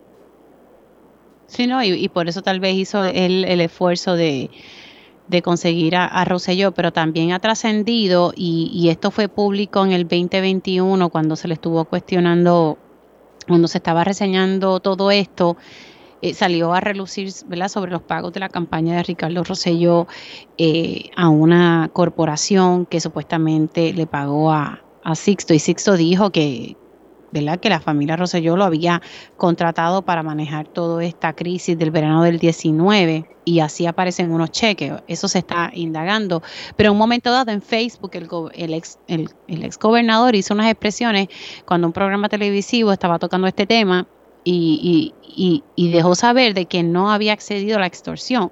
Y eso fue en el 2021 y uno dice, bueno, y a los federales le dijo en el 2020 que, que no, que, que no sabía de la extorsión, pero en el 2021 dijo sí públicamente en una cuenta de Facebook. O sea, uno dice, ¿quién tiene credibilidad aquí? No sé, esas cosas pasan y yo digo, what the? No sé. Mira, Mili, eh, al final del día, recuerda que los jurados federales en Puerto Rico por, por ¿verdad? Por gran mayoría, por, por abrumadora mayoría, suelen favorecer la teoría del gobierno, la, mm. teoría de los federales. Eh, cuando digo esto, digo que es muy, se le va a hacer difícil a la defensa eh, evitar que este jurado le dé el beneficio de la duda al revés al gobierno. En vez de dárselo a Sixto, se lo dé a los, a, los federales. Eh, si la lógica dice que la duda favorece al acusado. Yo espero que este yo espero que este jurado sepa aplicar la duda y si tiene duda que salude, como dice el refrán. Pero pero mi experiencia, como te dije, es que los jurados en Puerto Rico por razones diversas, llámale complejo de colonizado, llámale eh, eh, NCIS syndrome, lo que querramos llamarle, eh, suelen favorecer al gobierno. Bueno, vamos a ver qué trasciende y, estaré pendiente a ver si entonces Besosa le, da esta oportunidad a Castrolán, ya que no, ¿verdad? No, no, no está en condiciones para hacer esa, esos argumentos eh, finales. Si, te voy a adelantar. Ajá. Si, no, si Besosa no le da la oportunidad a Castrolán de que recupere su voz y pueda hacer el, el eh, la argumentación final eh, que tiene que hacer como parte de su deber, el apelativo va a revocar a Besosa. O sea, que esto es un error revocable. El, tú no poder hacer una argumentación final es un error revocable, que, no hay duda de que lo revocarían. Así que mi te adelanto que ante la condición de Castrolán, Besosa le va a tener que dar la oportunidad. Bueno, esperemos verla que, que, que así sea. Licenciado, gracias. Y gracias a ti, perdona que esta mañana no estuve disponible, estaba en una deposición y ahora estoy guiando hacia Fajardo. Bueno, bueno, mucho éxito en, el caso que tiene hoy. Cuídese mucho, licenciado. El licenciado Peter Díaz, abogado criminalista, eh, y pues postula en la federal hablando un poco sobre lo que está pasando en el juicio eh, que está en su etapa final contra el ex productor Sixto George. Bueno, ahora sí, a las 11 y 10 voy con mi panel de mujeres. Ellas llegan a defender firmemente su postura ante los asuntos del país. Ahora, llega nuestro panel de mujeres en Dígame la verdad.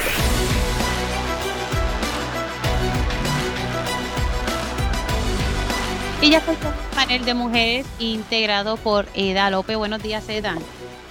Buenos días, Mili. Buenos días a la audiencia y a las compañeras. Y también tengo a la licenciada Carmen Lebrón. Buenos días, Carmen, ¿cómo estás?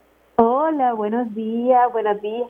Buenos días a ti, Mili, a los que nos escuchan, a Eda. Les envío un abrazo bien fuerte y cargado de cariño.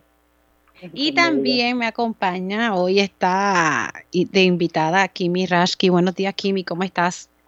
Buenos días, buenos días para ti, Mili, para toda la audiencia. Un bendecido día para todos los que nos están sintonizando a lo largo y lo ancho de todo Puerto Rico a través de Radio Isla. Bueno, voy a arrancar con, con este tema donde lo dejé con, con el licenciado, eh, porque aquí han salido muchas cosas eh, y algunas ¿verdad? forman parte de la evidencia o lo que trascendió en el juicio federal contra Sixto George. Aquí han salido cosas que, que demuestran lo que se ha denunciado por años, que el chanchullo está corriendo a todo lo que da que se crean corporaciones eh, eh, para poder darle chavito a las amistades cercanas, porque eso sí eh, trascendió, y, contratos que, se, que se dieron a través del Departamento de Hacienda cuando estaba el pasado secretario de Hacienda antes de que llegara Francisco Pared y que y allí en declaraciones de las personas que abrieron estas corporaciones y que estaban administrando que sí que se les llegó supuestamente a pagar a Sixto eh, no sé para qué en específico pero bueno. Pero la realidad es que se ha visto cómo se abren corporaciones para lograr verdad eh, dar estos contratos y beneficiar a personas allegadas a, la administración. Lo mismo pasó eh, cuando Sixto George dijo públicamente a mí, sí, sí, a mí me contra, sí hubo una contratación para yo ayudar en la imagen pública en ese verano del 19. Él lo dijo a la prensa, eso está ahí. Y yo buscando en los informes del Contralor Electoral encontré dos pagos por 90 mil pesos a una corporación. Y lo que investigan los federales y, y que justicia me dijo que sí estaba indagando, porque hubo un referido, es si esa corporación le dio chavitos a la corporación de Sixto George eh, los pagos aparecen como 90 mil, recordemos que son 100 mil, pero hay que darle 10% a Hacienda. Así que fueron dos pagos para manejo de comunicaciones. Y eso pues me llamó la atención porque esas corporaciones se abrieron en mayo, por lo menos la que recibió el pago se abrió en mayo y ya estaba eh, en julio recibiendo estos pagos. Importante las fechas aquí porque los pagos se dan justo después de esa entrevista exclusiva que le dio el ex gobernador Ricardo Rosselló a Nación Z. Importante uno seguir las fechas para poder atar los cabos. El gobernador en aquel entonces, cuando esto también había salido público en el 2021, dijo que, ese segundo pago no se había emitido. Aparece en el informe del Contralor Electoral, lo que significa es que sí que se emitió. Y en esas mismas declaraciones, el ex gobernador dice que sí, que conocía de la extorsión. Entonces a mí me llama la atención lo que divulga el CPI de que Rosselló sí fue entrevistado por los federales en diciembre del 2020 y que él no sabía de la extorsión. Maceira dice que sí, que se lo había dicho. Eh, así que yo, noto que hay unas contradicciones aquí de, de Ricardo Rosselló. Aquí uno dice, ¿quién caramba está diciendo la verdad? Pero se ve, ¿verdad? Todo esto chanchullo, porque es que no hay otra palabra para decirlo.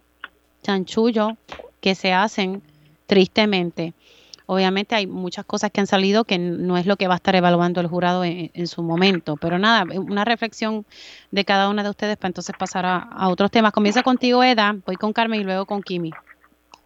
Pues mira, Mili, lo primero, eh, antes de entrar al tema, quiero enviar un pésame a la familia allegados de Víctor Villalba, el presidente de la Central Puertorriqueña de Trabajadores que falleció sorpresivamente eh, hace un par de días, eh, paz y consuelo. Eh, Mili, si, si esto fuera algo que está saliendo por primera vez y que nadie sabía que el gobernador hubiese estado envuelto en una cosa como esta, el gobernador Ricardo Rosselló, este, podríamos sorprendernos. Pero repasemos el récord de, de Ricardo Rosselló. Ricardo Rosselló, quien no estaba apto para estar en ese puesto, fue el mismo gobernador que manejó tan mal la recuperación, la, la atención durante el huracán, pero que además eh, tuvo en su tracto tan poca obra y además eh, era todo como que tan llanito. Eh, yo creo que una de las cosas que esto confirma es las denuncias que hacíamos de parte de muchos sectores sobre cosas de las que a lo mejor no teníamos la confirmación, aunque sí había denuncias, eh, y que, y que nos, nos daba a entender que algo estaba pasando, algo raro estaba pasando con las comunicaciones y la imagen y la construcción de imagen de este gobierno, etcétera. Entonces, a mí, eh, yo el, el, caso lo he seguido muy poco, yo no conozco de leyes, recuerda que yo no soy abogada, pero sí como ciudadana, a mí me parece que el valor que ha tenido esto, más allá de los méritos, etcétera, es que nos ha, nos ha, ha, abierto para el pueblo el esquema que se monta. Mientras hay unos reclamos de, por la salud, por ejemplo, por la educación, por las condiciones que tienen las personas para vivir o sea, son tantos los reclamos que teníamos desde que José yo estaba en el poder y que mientras el pueblo estaba clamando por eso, ellos estaban con esta patraña de estar construyendo unas payolas y, un discurso público que no que no se sustentaba. A mí me parece que esto, el, el valor de esto es destapar eso, poner unos nombres y unos, y unos elementos concretos sobre lo que estábamos eh, señalando. Y mira, Mili, yo tengo una, una preocupación adicional. A mí no me gustaría que nos quedáramos nada más que Sixto George, que es una, una persona de la farándula, etcétera, sino que nos metiéramos en ese esquema porque ellos implantaron ese esquema. Yo no sé desde cuántas administraciones esto venía pasando, eh, sería especulativo de mi parte, pero aquí tenemos esa evidencia, ¿verdad? Y, tenemos unos datos concretos. Yo lo que quiero advertir al país es que lo que está ocurriendo ahora con la administración Pierluisi es todavía más escandaloso que aquellos que estaban en la manada azul de Ricardo Rosselló fueron los que más o menos como que desplegaron ese método de trabajo, pero que ahora están los papaupas y todos los días estamos ante situaciones que a veces yo me pregunto, pero ¿cómo es posible que unas situaciones que son tan serias no lleguen a la, a la, a la discusión pública? O sea, eh, fíjate que el domingo, por ejemplo, hieren a unos eh, este, eh, unas personas que son activistas para proteger el patrimonio de Puerto Rico y eso como que hubo algo, algo hubo que no, no se desplegó tan ampliamente como, como debió haber sido, porque a mí me recordó a la doctrina Villanueva y a la, y a la brutalidad policíaca que se, que se ejerció en ese momento. Así que a, a mí me parece que es importantísimo que no soltemos de la discusión y de la fiscalización ese método de trabajo en el que se estructura una tramoya para dar la impresión de que se están haciendo cosas mientras se niega al país la discusión de elementos tan serios como que el sistema de salud colapsó, que la educación en el país colapsó, que las personas estamos viviendo en una precariedad absoluta y no hay propuestas de desarrollo económico, que se sigue protegiendo a sectores que siguen robándonos de nuestros recursos y que el gobierno está eh, gobernando exclusivamente para personas que están cerca de su círculo de poder. Y eso a mí me parece que es uno de los golpes más, más contundentes a lo que se podría aspirar como democracia, porque la realidad es que en un país donde se demuestra que este es el método de trabajo, la ciudadanía estamos a la merced de unas personas muy inescrupulosas. Tengo que hacer una pausa y al regreso voy con Carmen y con, con Rashki sobre este tema y, y pasamos entonces al caso que he estado cubriendo sobre Canóvanas, porque la alcaldesa estuvo dialogando conmigo y me parece interesante lo, lo que la alcaldesa de Canóvanas nos informó aquí en Radio Isla 1320. Hacemos una pausa, regreso con mi panel de mujeres. Y ya estamos de regreso aquí en Digamos la Verdad por Radio Isla 1320. Sigo con mi panel de mujeres integrado por Eda López, la licenciada Carmen Lebrón y Kimi Rashki. Vamos ahora eh, y seguimos hablando eh, sobre lo que ha trascendido como parte del juicio federal contra el exproductor radial Sixto George, cosas que se ventilaron en sala y cosas que han salido fuera de sala. Le toca ahora el turno a la licenciada Carmen Lebrón y luego paso con Kimi. Fíjate, Mili, yo creo que todas debemos estar de acuerdo en que qué es lo novel que estamos viendo en este momento. Bueno, yo yo voy a empezar por decir que este caso ha servido para destapar cosas que la población en general probablemente no conocía, eh, cómo era que se movía la información eh, a través de los distintos medios. Eso es un punto, pero el segundo punto, yo creo que es el más importante aquí, es hoy día tenemos acceso a las redes de una forma mucho más eh, fácil, más accesible para la, gente y es el método. Carmen, disculpa que te, que te interrumpa. Eh, pues que acaba de salir y es que ahorita estaba hablando esto con, con el licenciado eh, Peter Peter Díaz y estoy como un poco en shock. Déjame ver leer aquí. Estoy leyendo una nota de la compañera Cintia López Cabán. El juez Besosa dice no al lugar a petición de abogado de Sixto George para posponer argumentación final. Ay, padre. Eh, me parece esto como a little bit unfair. pues si una persona casi no tiene voz, no tiene voz. Wow. Él es, ¿ah? Es incorrecto en derecho, porque eso es una función que tiene el abogado al cierre de su caso. Es un derecho que tiene el cliente de ese abogado, que él puede hacer la exposición, es ponerlo en estado de indefensión. Así que yo concuerdo con la, la, la ¿verdad? lo que había estado diciendo el abogado que entrevistaste hace unos minutos que trabaja en el Tribunal Federal. Yo no trabajo en el Tribunal Federal, sin embargo es un principio básico del derecho, darle la oportunidad de cierre al abogado y de resumir la prueba y poder decir cuáles son sus argumentaciones en torno a ella. Wow, eh, eh, de verdad que yo pensaría, digo porque, oye, lo que hemos estado siguiendo esto a través de, los de los compañeros y eso, eh, el, licenciado Castro ya es una persona mayor y si no se siente bien, caramba, si ya estamos casi terminando, pues que pospóngalo tal vez un día, no sé. Eh, pero nada, no, no al lugar. Así que disculpa que te haya interrumpido, pero sigue con tu, con tu planteamiento sobre precisamente sobre este, este juicio. Regresando entonces, lo, lo, yo, lo que yo creo que es aquí fundamental es que ahora tenemos más acceso a, a difundir información a través de las redes. Hay mucha más gente atendiendo las redes para conseguir la información. Tanto así que muchos de los periódicos en papel casi han desaparecido o son muy finitos porque la gente se mueve a las redes esto le permite a las personas que están en, en, el fragor de la política poder establecer eh, nombres ficticios, este, herramientas para tratar de llevar la opinión pública, la, opinión pública hacia un punto en particular, hacia algo en particular, aunque la información a lo mejor no sea totalmente cierta. En este caso, tenemos una situación también buscando de una forma, de un lado, afectar una imagen y del otro, rehabilitar una imagen. Y eh, lo terrible de esto es que se alega que era a cambio de una cantidad de dinero.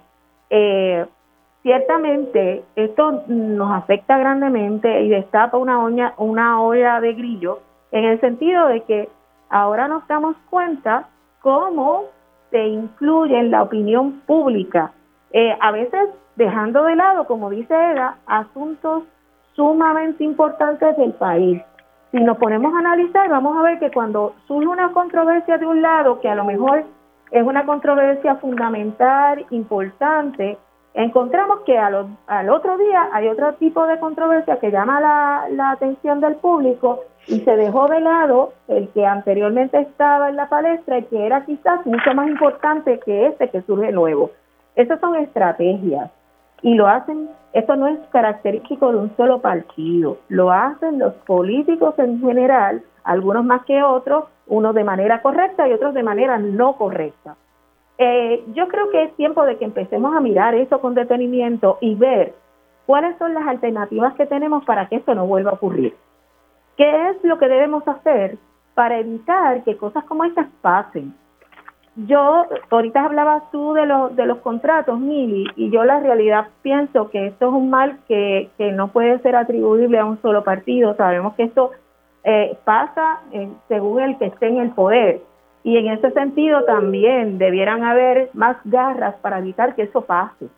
Eh, a mí me llama mucho la atención que nos, nos, nos lleven a, a, a pensar conforme ellos quieren que nosotros pensemos. Es importante que la población sepa que tenemos que tener no dos ojos, tres ojos, cuatro ojos, ojos, los oídos bien abiertos para la información que va corriendo y hacer nuestro propio juicio para evitar que nos lleven a hacer o actuar de una manera particular, tanto en las urnas como ante situaciones que son importantes para el país.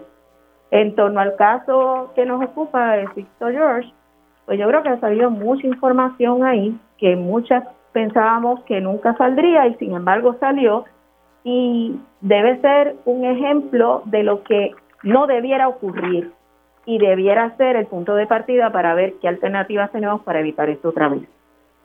Eh, voy a pasar ahora con Kimi.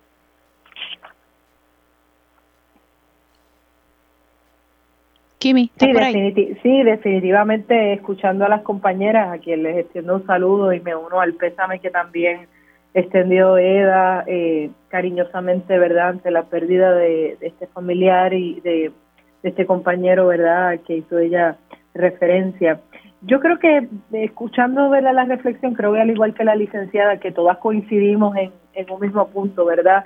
Eh, que todo este, todo este caso eh, deja al descubierto o coloca, vamos a decirlo al descubierto, porque creo que a veces hay cosas que son voz populi, que mucha gente la sabe, pero cuando se llevan a un escenario, ¿verdad?, como el que hemos visto en los últimos días, pues quedan al relieve de qué es lo que realmente está sucediendo y me quedo también este mientras escuchaba cuando interrumpiste este en shock con la petición de del abogado para, para dar verdad sus argumentos finales y que no se le concediera. Y me parece que el licenciado Castro Olán eh, se ve de, de, por sí su quebranto verdad de, de salud que tiene.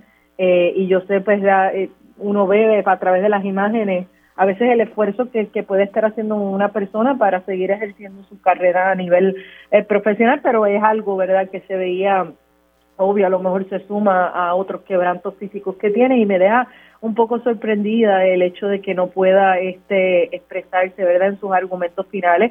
En un caso que como te estaba mencionando al principio pues lo que hace es colocar a relieve una serie de conductas y una serie de patrones que no deben seguir repitiéndose en el país. Cuando digo no deben, Billy, yo quisiera hacer énfasis en esta en esta mañana y a los amigos que nos están escuchando. Es que lo analizamos, lo escuchamos, mañana termina el juicio, eh, asumiendo verdad de que en los próximos días así sea, cuál sea el final, cuál sea la deliberación del jurado, pero los patrones de conducta se siguen repitiendo y la gente que eh, entra a posiciones eh, de gobierno o quieren hacer las cosas de manera correcta, se les sigue colocando trabas para llegar ahí. Entonces yo creo que esto debe ser un análisis de todas las partes y más allá, más allá del análisis, una introspección para que ocurran cambios, porque si algo ha puesto esto en relieve es que esto se manifiesta en todas las esferas, porque ciertamente estamos hablando de la esfera gubernamental, pero no podemos dejar un lado de que aquí se mencionan las esferas de comunicaciones.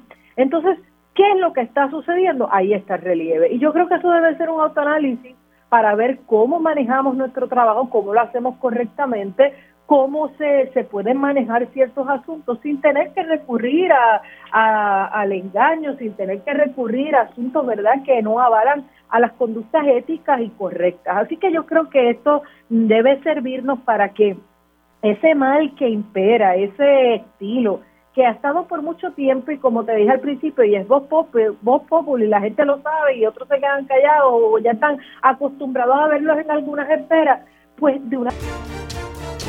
Y ya estamos de regreso aquí en Dígame la Verdad por Radio Isla 1320. Les saluda Mili Méndez. Sigo con mi panel de mujeres integrado por Eda López, la licenciada Carmen Lebrón y Kimi Rashki.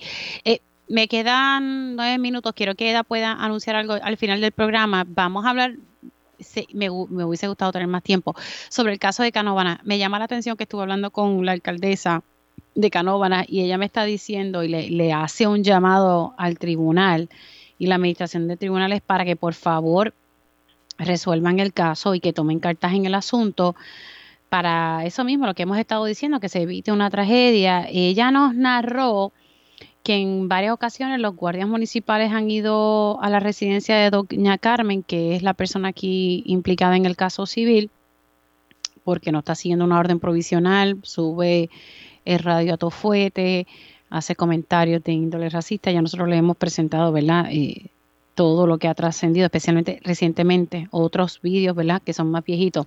Y la alcaldesa lo que dice, mira, por favor, el tribunal que, que pueda eh, expresarse eh, y también nos dijo que la división legal está evaluando pedir auxilio al tribunal porque cada vez que los guardias van a casa de doña Carmen, ella no les abre, ella no sale y han tratado de ir a la oficina del doctor Spinetti y el doctor, según lo que me dice la alcaldesa Lorna Soto, alegadamente el doctor tiene un sign allí que dice comuníquese con mi abogado.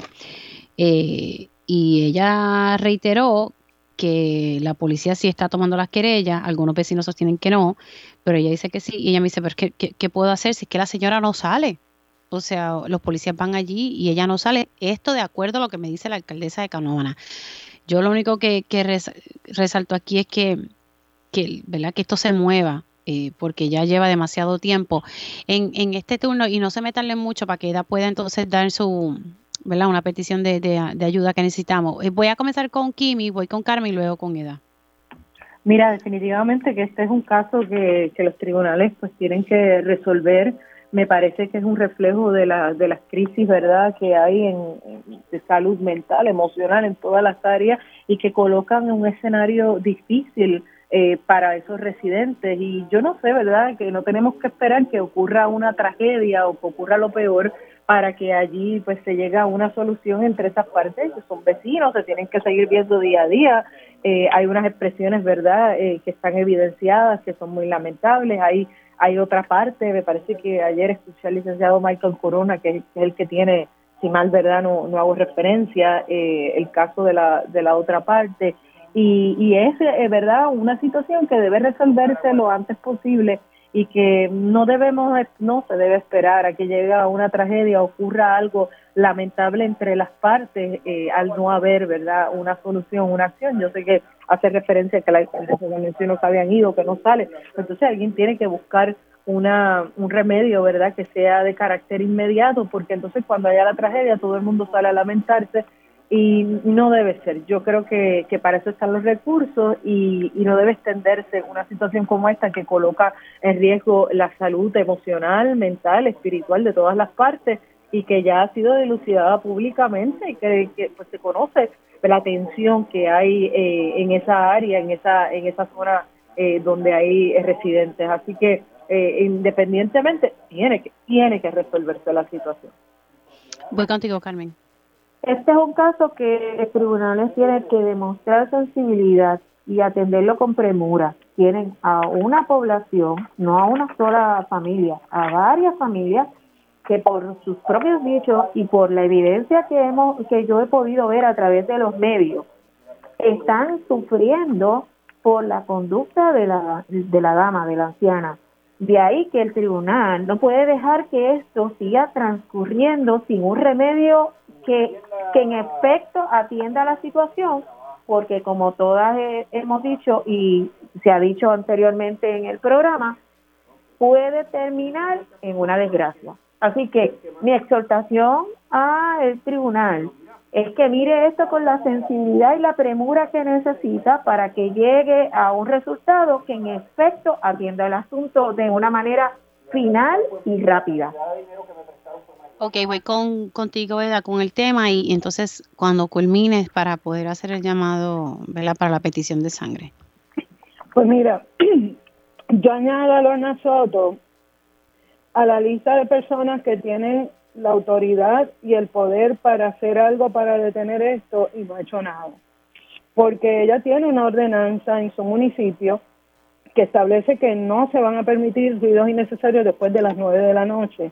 Y ya hemos visto tanta evidencia de que estos ruidos no solo molestan al, al matrimonio y a sus hijas, sino a la comunidad. Hay gente que vive al cruzar el río Grande de Loíza, en Canovanillas, y se queja de los ruidos. Recordemos que por la noche esos ruidos se multiplican por el silencio de la noche. Así que a mí me parece que esa explicación que da Lorna Soto tal vez la complazca a ella, pero a mí, como ciudadana, y, y poniéndome en el lugar de este matrimonio y sus hijas y los vecinos, me, lleva a preguntarme si en realidad ha tenido voluntad para resolver esto. Porque eh, de algún modo tiene que haber algún remedio en ley para que ella haga cumplir las ordenanzas y las leyes y reglamentos que rigen en su municipio.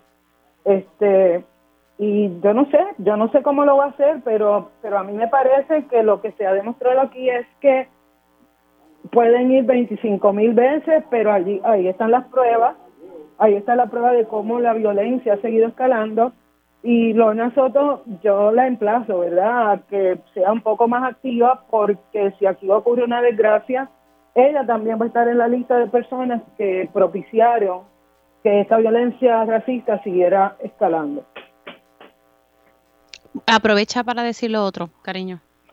Sí, mira, este, la semana pasada el país se, se, se conmovió con el caso de una joven de 26 años que iba viajando en un carro público y una pasajera que luego durante su arresto nos dimos cuenta de que aparentemente tiene alguna condición mental, eh, pensó dentro de su interpretación que esta era una persona que había le había agredido a su a su hijo de 20 años hace como 20 años también y, y le asestó puñaladas en el cuello. Esto cercenó una de las venas o arterias principales y esta muchacha está en el centro médico bajo una condición bastante delicada. Para poderla mantener con vida es necesario ponerle muchas pintas de sangre diariamente y de plaquetas. Entonces, yo hago un llamado a las personas que pueden donar a que donen sangre el nombre de ella es en el centro médico, en el banco de sangre del centro médico. Ella se llama Ramseli Bruni Pérez Obaez. Eh, este caso a mí me conmovió muchísimo. Yo me encontré con una persona que trabaja en el banco de sangre, que fue quien me abordó para este anuncio, y me explicó que esta muchacha es de Guayama, estudia en el área metropolitana, se queda con su tía ella iba al trabajo de su tía para hacer unas compras de unos encargos cuando esta mujer la, la ataca, una mujer totalmente desconocida. Ella me explica, esa persona del banco de sangre me explica que no hay abastos de sangre, que la gente no está donando.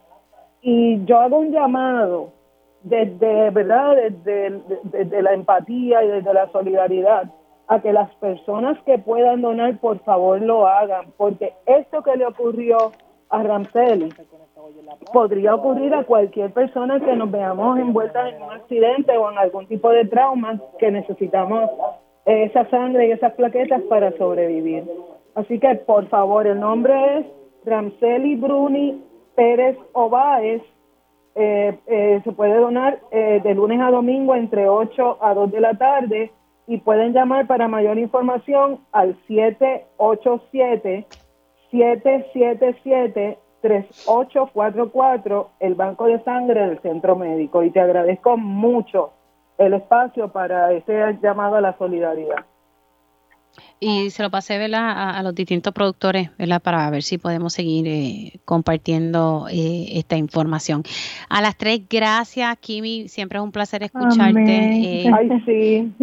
Así para que mí es una bendición y una alegría poder compartir con ustedes. Por favor, donen sangre para esta joven. Yo voy a colocarlo en las páginas del ministerio también para que podamos ver, yo soy una paciente, pues yo fui transfundida de sangre en el 2009 y yo sé cuán importante y cuán determinante para uno es, ¿verdad?, el que haya abastos de sangre, así que por favor vaya a ese lugar y done esa pinta que pueda hacer la diferencia de vida en la vida de Ramsey. Bueno, compañeras, gracias a las tres, se me cuidan mucho. Hacemos una pausa aquí en Dígame la Verdad y al regreso tiempo igual.